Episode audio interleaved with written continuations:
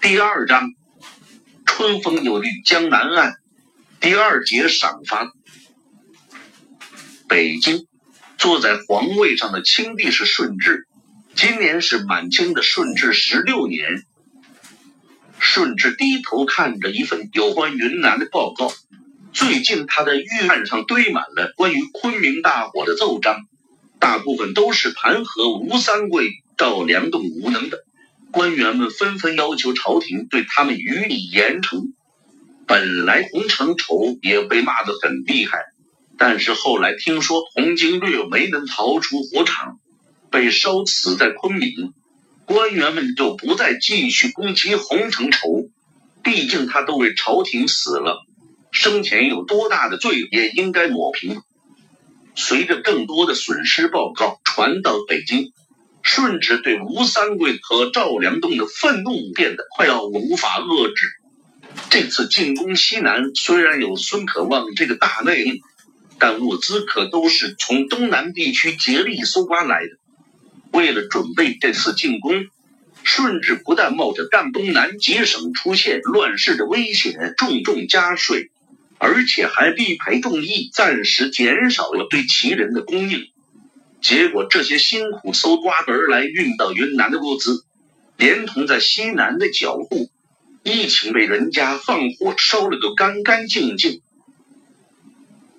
火药连粮食、布匹、棉花、银两、帐篷、军服、盔甲。顺治冷笑了一声，掰着指头数着吴三桂紧急求援信上的要求。他还有什么不要的吗？吴三桂无能误国，赵良栋误信奸人，奴才以为都应重重治罪。说话的是索尼，他是少数几个能够陪在顺治书房里的亲信臣子。这次为了远征西南，给齐人的配额一下子减少了那么多。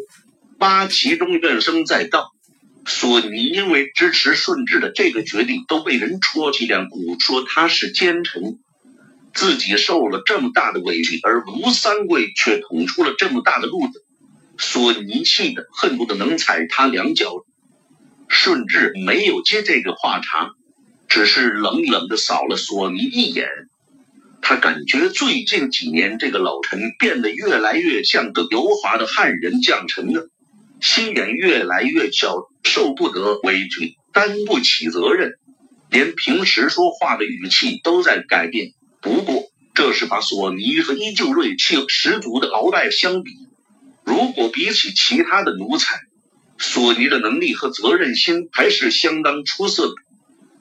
不能罚，不出顺治所料，站在另外一边的鳌拜马上嚷嚷起来。虽然屡屡受到关于礼仪的教导，但鳌拜一着急，声音就变得很大。军前失礼这个罪，他是屡教不改。不过顺治从来没和他计较过。难道还像莫盘山那般处理？索尼有些不满的问道。莫盘山一战，吴三桂把大军带进了李定国的伏击圈。如果不是卢桂生及时投诚报告李定国的计谋，那后果真是不堪设想。事后。清廷对那些有过失的将领都予以严厉惩罚，包括齐将、骑兵在内。很多人被定了侦察不力、为敌不前、杀贼不利等罪名，撤职的撤职，罚银的罚银。但只有大军统帅卢三桂什么责罚都没有。身为把全军带进险地的最大责任人，清廷甚至对他没有一句重话。你能把他怎么样？能问斩吗？能撤职吗？鳌拜高声叫道：“吴三桂这次弃守昆明吧，失陷经略，损失兵马数万，还丢光了大军的殉葬。真追究的话，脑袋是肯定保不住的。不过鳌拜和索尼都很清楚，不要说处死，能不能烧夺吴三桂的权力，都需要再三斟酌。”可行的处罚顶多是降爵、罚银，说几句狠话这种程度。既然如此，那还不如根本不罚，连带罪立功都不提。鳌拜见索尼哑口无言，就表明了自己的态度。信上立罚那是吓唬小鱼小虾的，对吴三桂这种重量级的将将，完全是另外一种游戏规则。清廷会摆出一副什么都不计较的态度，让天下人都看清楚，只要立功立到吴三桂这种地步，那无论犯了什么过错，都无法和他的功劳相提并论。索尼依旧在反对，他明白鳌拜说的对，但是现在北京不知道有多少八旗子弟等着看吴三桂的笑话。不仅仅是吴三桂的牺牲让他们的口粮下降，更是因为不久前磨盘山一战的赏罚不公，旗人都被治罪。有一个旗人因为部下被李定国击溃，甚至被所拿回京下狱。军队溃败被治以重罪，谁都没话说。但凭什么事先毫无察觉的罪魁祸首吴三桂什么事都没有？这次昆明的消息传来，其人中竟然有不少幸灾乐祸的声音。要是索尼不出声反对的话，估计大家对吴三桂的怨恨就又会转移到他头上。对这个奴才的心理，顺治心知肚明。莫盘山一战的善后问题，索尼的态度就有些暧昧。昆明的后果更严重，他自然要表明应予惩治的态度。顺治对其人的不满情绪也很了解，所以需要一个替罪羊。幸好不是每个奴才都像索尼这样不肯为主子分忧。就依鳌拜所言吗？顺治给案件处理定下了调子。觉得这件事就差不多到此为止了，不料鳌拜还有下文。皇上，奴才记得当初出征前，皇上曾经答应把云贵交给吴三桂打理的。是。顺治一愣，接着他也愤怒起来。难道你还要镇赏吴三桂不成？鳌拜立刻跪地叩首，皇上。吴三桂出死地与李定国相争，绝不是因为他对朝廷有多么忠心耿耿，而是贪图两省的藩土。现在突然遭到打败，吴三桂退回贵州，奏章里又一个劲的叫苦，说需要补充兵力粮草。他肯定是担心皇上震怒，讳言不给他云贵了。只要这厮一律不去。那吴三桂又怎么肯继续拼命呢？皇上，像奴才这种奇人，有功了皇上赏点银子就可以，不赏的话免役几句。奴才的们也都是开心的。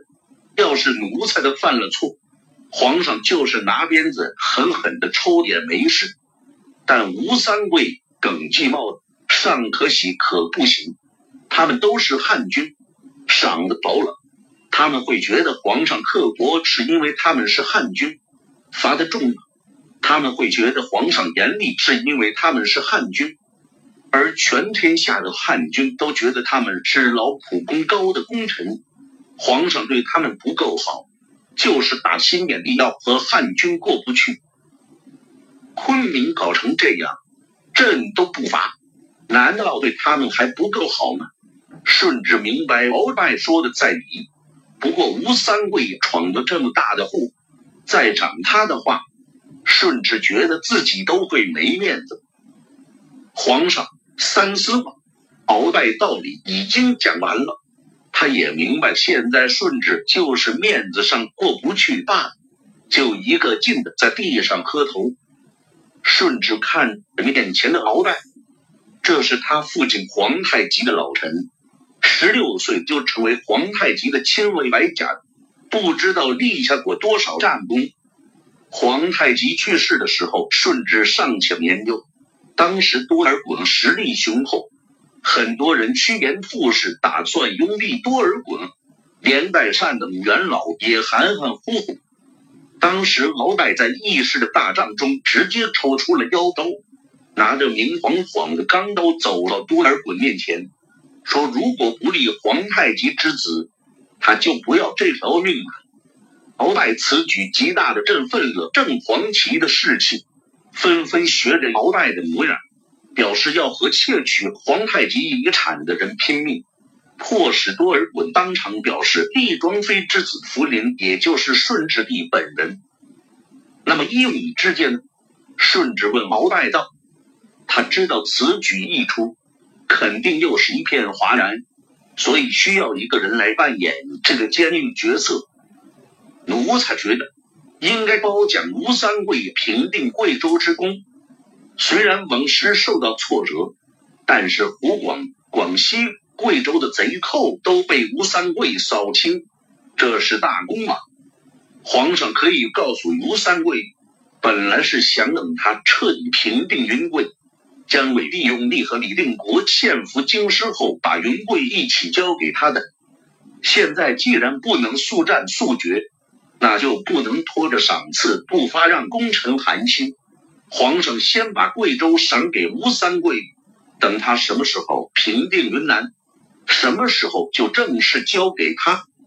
皇上还会给他从东南再运取粮草，让他能够速奏凯歌。鳌拜认为，要尽快的彻底消灭汉人抵抗势力。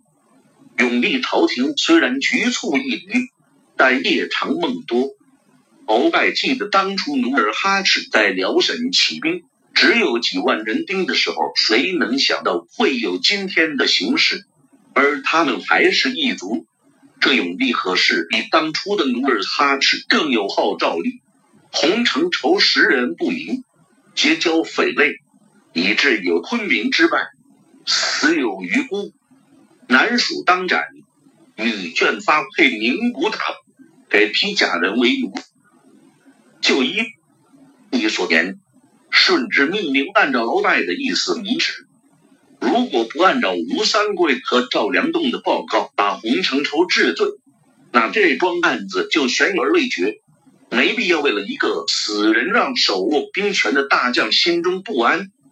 至于会不会有人觉得这样就是苛待了洪承畴，反正这也是鳌拜的主意，对不对？又看了看这个忠心耿耿的臣子。顺治在心里对他说道：“就这样继续为我出力吧，不要担心别人的怨恨，朕会保住你的。”定下，吴三桂风帆，赵良栋伐云，洪承畴满文抄斩的处理大原则后，顺治又谈起昆明大火的主角，那个邓明到底是什么人？十八个人就把云南搅得天翻地覆。倒是个良才，不知道能不能招安。李国英说他可能是朱明宗室。鳌拜答道：“这是今天送来的川陕总督的奏章，还没有来得及送交顺治过目。”鳌拜觉得李国英的判断很可笑，他是当做笑话讲给主子和同僚索尼听的。正如鳌拜所料。听到这句话后，顺治和索尼都先是一愣，紧接着大笑起来。李国英说什么？顺治笑骂道：“他怎敢酒后写奏章？”刚听到有关邓明宗室身份的传闻时，李国英也是不信的，所以没把这件事上报。不过这个传闻愈传愈广，李国英再也不能视而不见。这次昆明大火后，北京和贵阳都再次催促他尽快将邓明的身世经历报上。可李国英寻来觅去，就是找不到邓明的过往记录，被逼急了。李国英不管不顾的暴露上去，包括关于邓明的传闻，邓明与谭红、谭毅的交战经过。鳌拜简要介绍了一下李国英奏章的内容。本来这么荒谬的奏章，索尼是不用再花精力看一遍，直接驳回便是。但听毛拜讲的可笑，他也看了一遍，看完之后又一次笑起来。连邓明自己都没有承认是朱明的某个宗室，他李国英倒急不可待的只认对方是。就算李国英想捞一个秦福宗室的功劳。他也得先抓到人再宣扬，好不好？再说，这是他说了算的吗？难道不需要献俘京师，交给朝廷询问吗？李国英也够无能的，顺治在宝座上听得分明，两个心腹奴才的判断一致，而且很有道理。他没有必要再关注这封荒诞不经的报告，直接下令将其驳回，同时斥责李国英无事生非。李国英这么久还始终查不明邓明的身份，甚至连一点蛛丝马迹都没有找到。北京对此相当不满。不过，李国英同时还提供了谭毅的报告、谭红部将的报告，以及王明德的一些旁证。看完这些战况报告后，顺治君臣对邓林更加重视，能说会写。还懂得作画，肯定是士人子弟，看起来见过世面。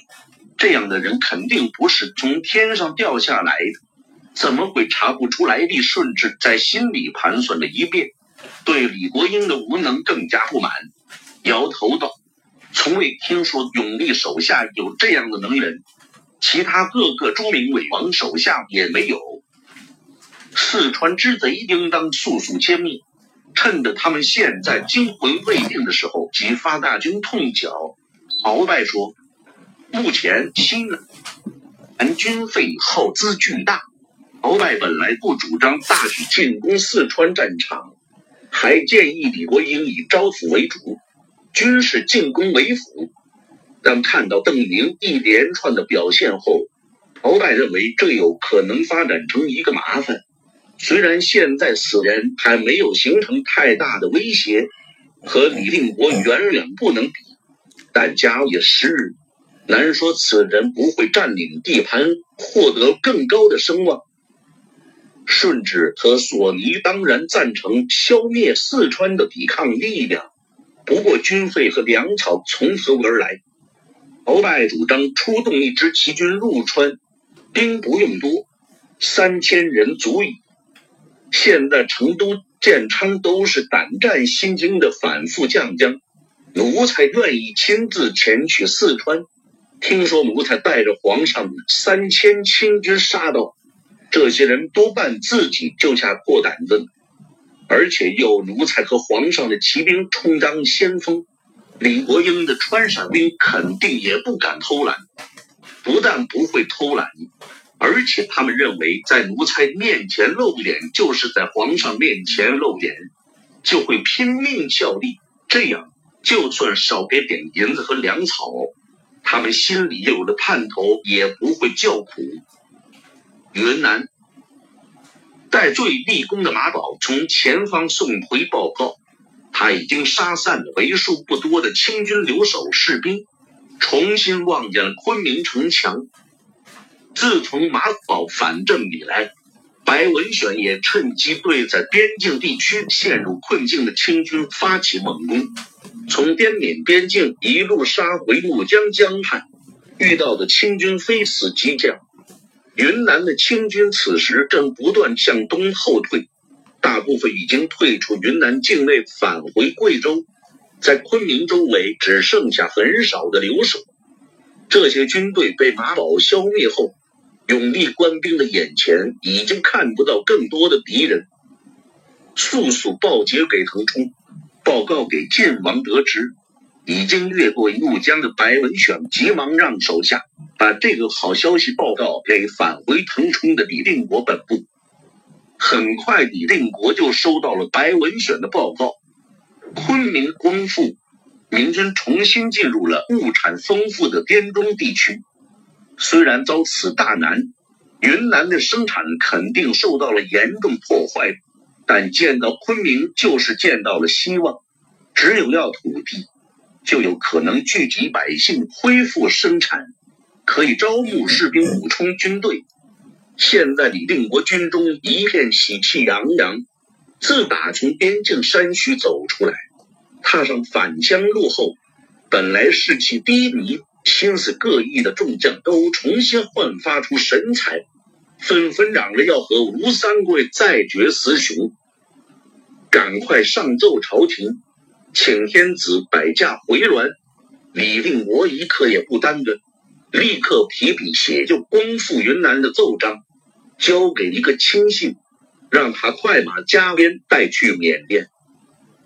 之前随着明军的形势越来越差，缅甸对明军的态度也越来越恶劣，已经公然阻止李定国和永历通信。